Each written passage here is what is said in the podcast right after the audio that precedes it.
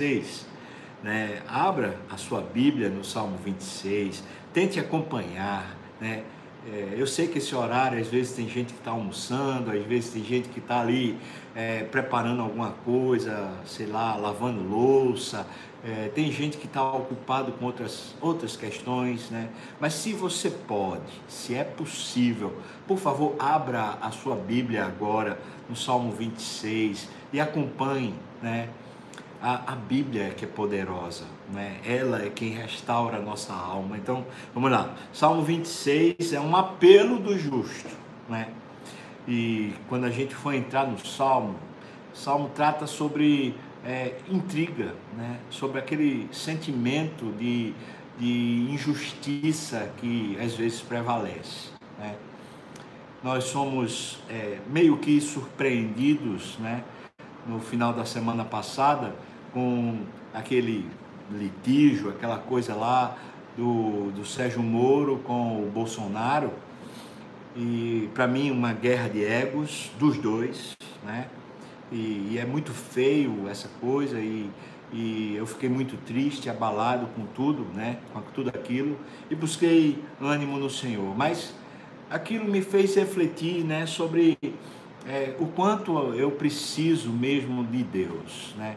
E enquanto eu meditava naquilo lá, naquela situação, naquela guerra de ego, eu fiquei pensando sobre quantos casais estão assim, né? Trocando denúncias né? Estão, estão é, ferindo o outro, trocando farpas. É, o que acontece lá nos, nos, entre os grandes, lutando pelo poder, muitas vezes nas famílias existe uma luta pelo poder também. Cada um que queira ter razão e a sua razão prevalecendo contra a família, né?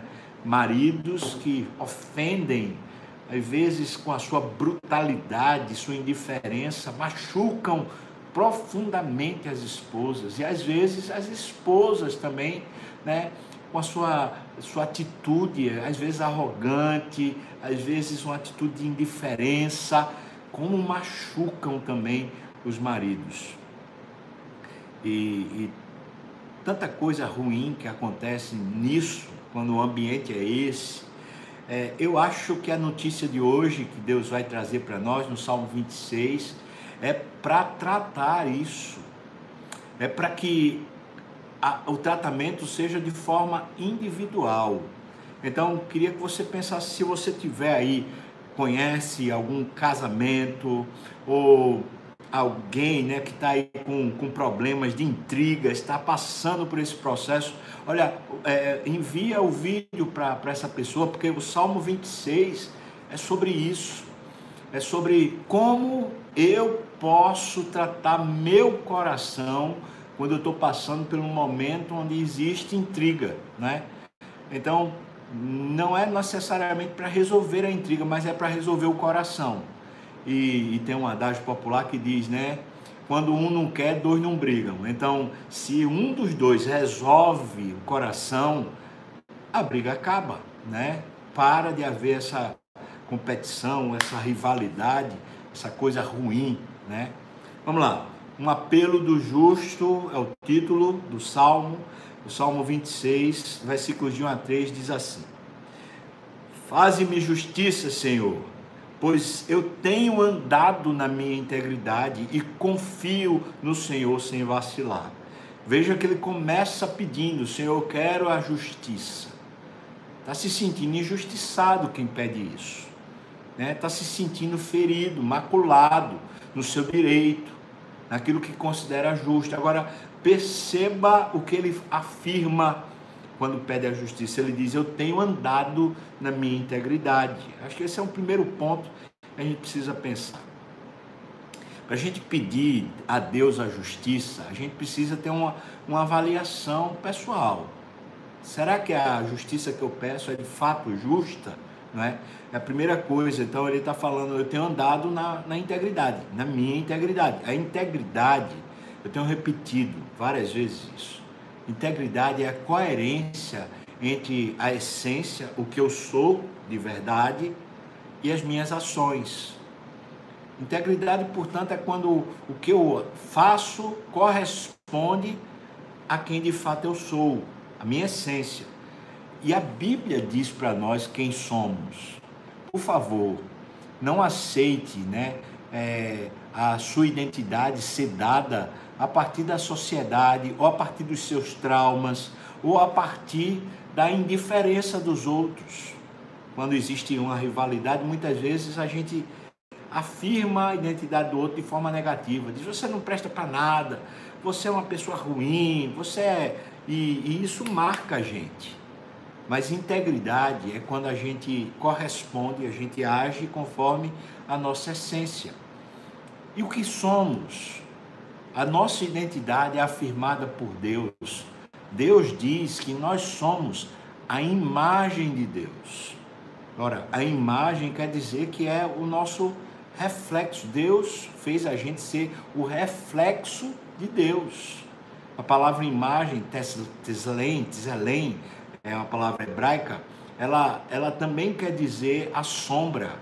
Ou seja, ela corresponde aos movimentos, ao jeito doente.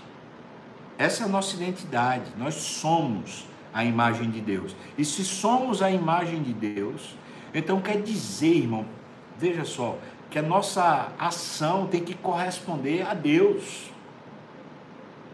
e não aos nossos desejos, aos nossos impulsos. O que Davi está falando é: Senhor, me faça justiça, porque eu não tenho andado segundo os meus desejos, né? segundo as, as coisas que estão nos meus sentimentos. Eu tenho andado conforme o Senhor tenho andado na minha integridade e eu confio no Senhor sem vacilar. Acho que esse é o segundo ponto. Confiar no Senhor. É, a gente pode pedir a Deus a justiça de Deus quando a nossa confiança está nele e não quando a nossa confiança está na, na, nos nossos argumentos ou no que fizemos para provar, olha aqui, eu fiz isso, olha aqui, você me acusa injustamente, sabe? Essas brigas que, olha aqui, tá vendo? Você faz isso assim, sabe? Tá vendo nessa. A gente vai com os argumentos, mas ele está falando, eu confio é no Senhor. Quero dizer para você isso, olha. Deus quer fazer justiça na sua vida. E a confiança tem que ser nele. Bom, em cima disso, veja o que ele diz no versículo 2 Examina-me, Senhor, e prova-me. Ou seja, se eu tenho andado em integridade, o que eu peço é o testemunho de Deus. Se eu tenho vivido de forma que corresponda a quem Deus é, o que eu peço é o testemunho de Deus. Deus examina-me prova-me, sonda-me o coração e os pensamentos. Ou seja, eu não quero ser examinado pela minha própria consciência apenas, mas pelo Senhor. Isso é integridade. É quando aquilo que a gente vive corresponde a quem Deus é. então, examina-me, Senhor, prova-me, né? Por favor, sonda aqui meu íntimo, meu coração. Veja lá os pensamentos que estão na minha cabeça. Amém, irmão? Amém? Coisa boa. Veja o versículo 3: Pois a tua benignidade, ou seja, a tua bondade, tenho-a perante os olhos e tenho andado na tua verdade. Então veja que a integridade tem a ver com Deus, né? Com olhar para Deus e com viver a verdade de Deus e não a, a própria verdade. Então eu diria que o primeiro passo para a gente começar a refazer né, uma, uma relação é a gente se humilhar diante de Deus, pedindo a justiça de Deus. É a gente se investigar diante de Deus a gente precisa dar um passo atrás quando a gente está brigando. E esse passo atrás é dizendo, Senhor, eu queria ser avaliado, eu, eu quero andar em integridade, eu não quero simplesmente defender os meus pontos de vista ou defender a minha própria situação, mas eu quero é andar conforme o Senhor. Isso começa a refazer nossa vida.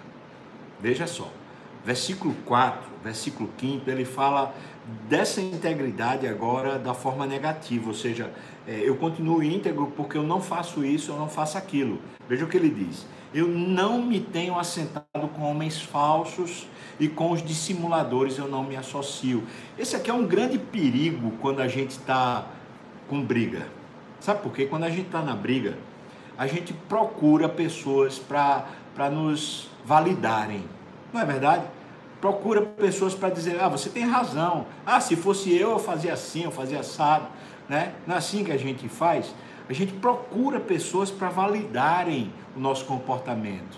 Isso é muito mal, não é? Ele está dizendo, eu não me assento com homens falsos. Olha só, muitas vezes quando a gente está com briga, a gente precisa de pessoas que falem para a gente a verdade sobre os nossos erros e não que concordem conosco a respeito dos erros dos outros. Isso é verdade, porque quem precisa de restauração somos nós.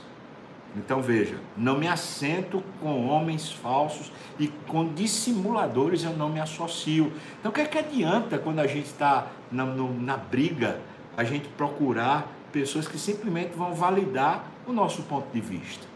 A gente só vai ficar mais rancoroso, ainda mais ferido. Não, eu não vou me assentar com gente assim. Versículo 5 eu aborreço a súcia de malfeitores e com os ímpios eu não me assento.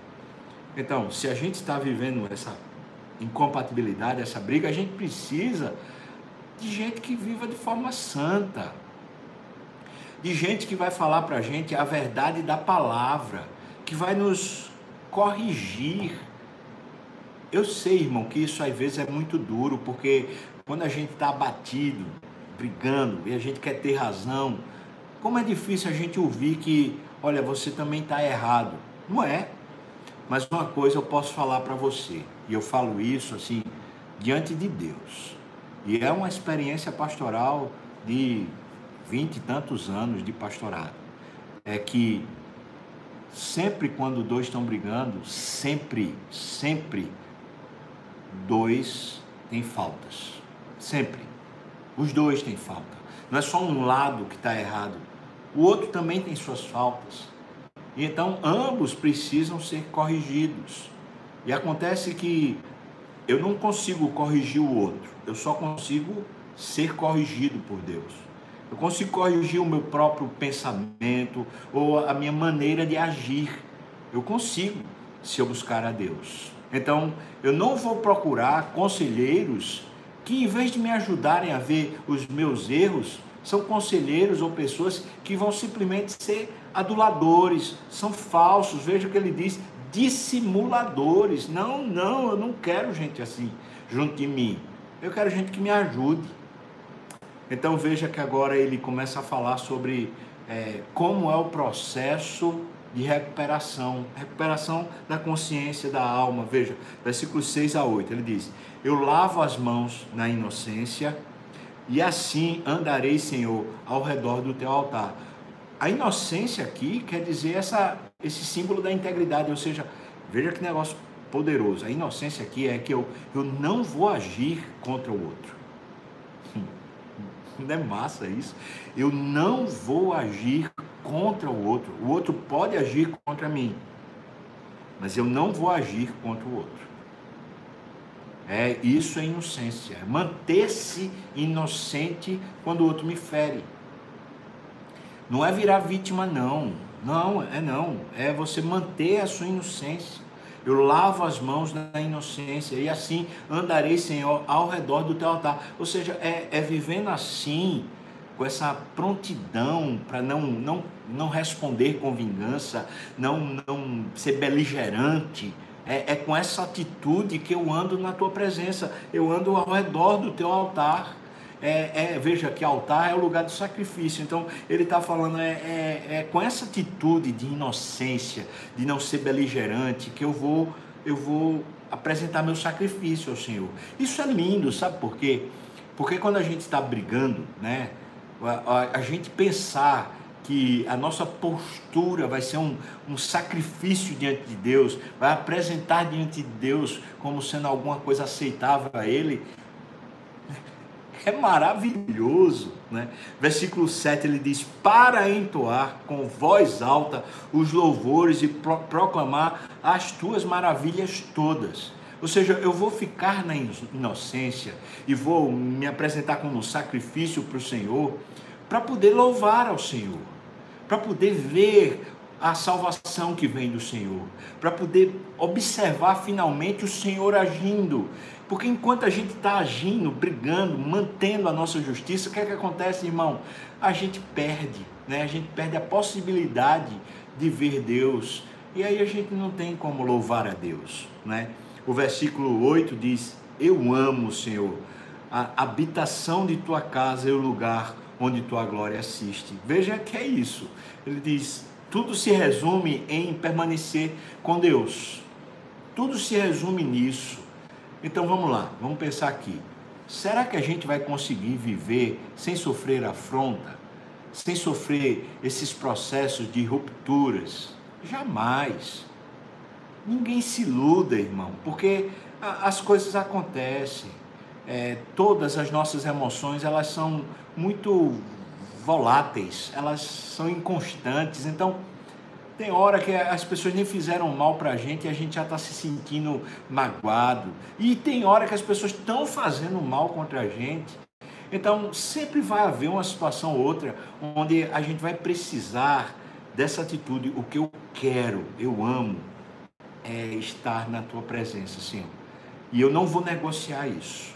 Se alguém quer brigar e está me ofendendo, eu vou lavar minhas mãos na inocência, eu vou oferecer a minha, a minha atitude como um sacrifício a Deus, porque eu quero estar na tua presença, Senhor, eu quero é louvar o teu nome, eu quero é ver o Senhor, eu quero é conhecer o Senhor. A justiça de Deus chega quando a gente finalmente descansa no Senhor. Eu aprendi isso com um pastor mais experiente, um amigo, um amigão meu do coração, que sempre dizia para mim, né? Ele diz, dizia assim, olha, é melhor, a melhor coisa que a gente tem a fazer é a gente não se defender. Não se defender. É, eu vi isso, uma atitude de um pastor, quando ele foi difamado, caluniado na frente da igreja. As pessoas se, mov... se levantaram para feri-lo e ele continuou calado. E se você puder, adquira um livro, é, você consegue isso em PDF, um livro de A.W. Tozer, né?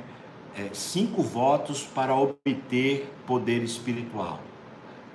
Um dos votos é nunca se defenda. É, é disso que se trata, é manter-se na presença de Deus. Para que Deus faça justiça e Deus vai fazer justiça. Aleluia. Quando a gente briga, quando a gente vai e retruca, quando a gente. Aí é como se a gente dissesse: Deus, não precisa fazer nada, não, porque eu mesmo vou, vou me defender aqui. Eu sou advogado, eu vou advogar a minha causa. Mas quando a gente não se defende e entrega ao Senhor a nossa inocência como sacrifício, então a gente habita na casa do Senhor e a gente está dizendo: Eu prefiro o Senhor é, o, é estar com o Senhor. Veja que ele diz: Eu amo, Senhor, a habitação da tua casa e o lugar onde a tua glória assiste. Agora no versículo 9 e 10 diz: Senhor, não colhas a minha alma quando os pecadores, nem a minha vida quando os homens sanguinários, em cujas mãos há crime e cuja destra está cheia de subornos.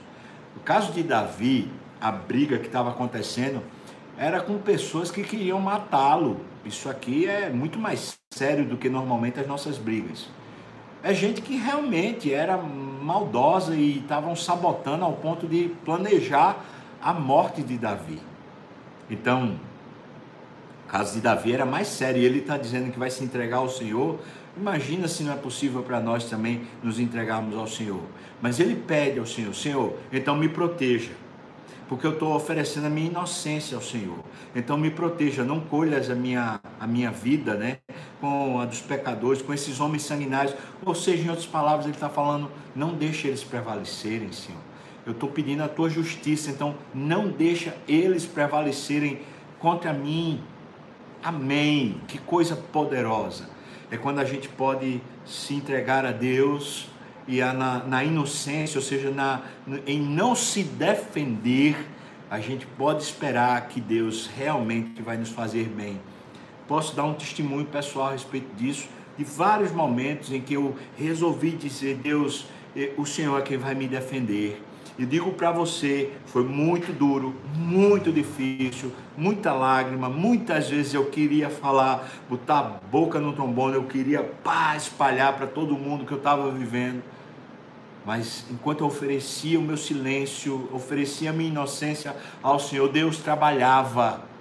Deus trabalhava para fazer justiça e para me abençoar. Aleluia! Ó, oh, que Deus maravilhoso é o nosso Deus. Versículos 11 e 12, ele fala: Quanto a mim, porém, ando na minha integridade. Está fechando o salmo, fechando o pensamento. Então, livra-me e tem compaixão de mim. Não é essa a essência desse salmo? É. É que eu vou andar conforme Deus. Eu não vou andar conforme as minhas emoções. Eu, pelo contrário, eu vou até me submeter mais a Deus, né? E vou deixar Deus agir. E vou esperar. Por isso ele diz: livra-me e tem compaixão de mim. Versículo 12. O meu pé está firme em terreno plano. É quem põe essa confiança no Senhor, fica firme e tem um terreno plano mesmo. Nas congregações eu bendirei ao Senhor. Ou seja, quando eu chegar a estar com o teu povo, né? Quando eu puder de novo congregar, o que eu vou falar é falar bem do Senhor, né?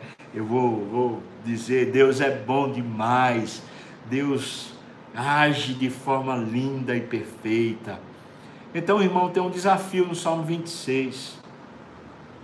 A gente tem aqui, né?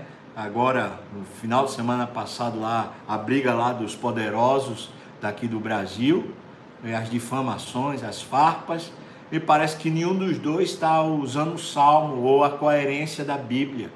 Cada um está querendo defender a sua própria reputação e de um jeito mesquinho, feio, fútil. E todos dois eu acho que estão errados, todos dois, e a despeito do mérito, porque aí eu não sei avaliar, porque só Deus sabe julgar o que de fato está nas entranhas desse processo. E eu acho que é melhor você agir assim também, você ficar isento do mérito Veja só as coisas que estão acontecendo e veja que há falta, há falta dos dois lados. Em cima disso, né, aplicando para a nossa vida, a gente não precisa agir como eles, eles estão dando um mau exemplo.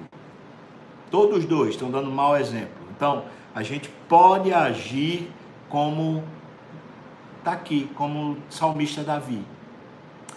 E isso recupera a gente. Estou falando para você, irmão, olha, estou falando, isso recupera a gente, sana o nosso coração, restaura o nosso vigor. Para finalizar, vou contar a história de um caso bem novo, no começo do meu ministério. Um, um pastor começou a, a, me, me fazer muito mal, né? me difamava, estava é, trazendo o tempo todo assim, me colocando sempre numa situação perigosa. Era alguém que tinha sido meu discípulo, meu amigo, mas agora ele me traía. E eu tive muita vontade, como lhes falei, de, de botar a boca no trombone, de começar a, sei lá, abrir um processo contra, fazer e acontecer. Mas eu resolvi fazer o que a W. Tozer sugere. Eu resolvi deixar, né, deixar a minha defesa na mão do Senhor. Eu clamava, e eu clamava. E as ofensas doíam muito ao meu coração. E lembro-me assim, de forma muito, muito poderosa. Um dia, enquanto eu estava tomando banho, eu clamava a Deus, falando: Senhor, me ajude a perdoar. Eu não consigo perdoar. Eu não consigo perdoar. E enquanto eu tomava banho e clamava ao Senhor, veio uma forte convicção do sangue de Jesus sendo derramado sobre mim, da minha culpa diante de Jesus. E eu chorei tão profundamente, tão as lágrimas saíam quentes do meu rosto. E naquela hora um bálsamo foi derramado no meu coração e eu perdoei. E falo, foi um milagre de Deus, porque eu não conseguiria jamais perdoar. Diga a você, irmão, busque ao Senhor, porque Deus quer restaurar você.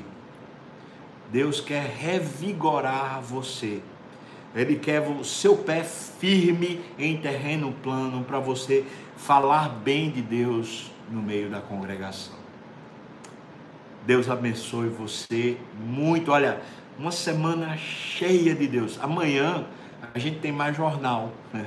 o jornal de Deus, né? esse momento de pastoreio. Você vai ver, o Salmo 27 é um desejo pela presença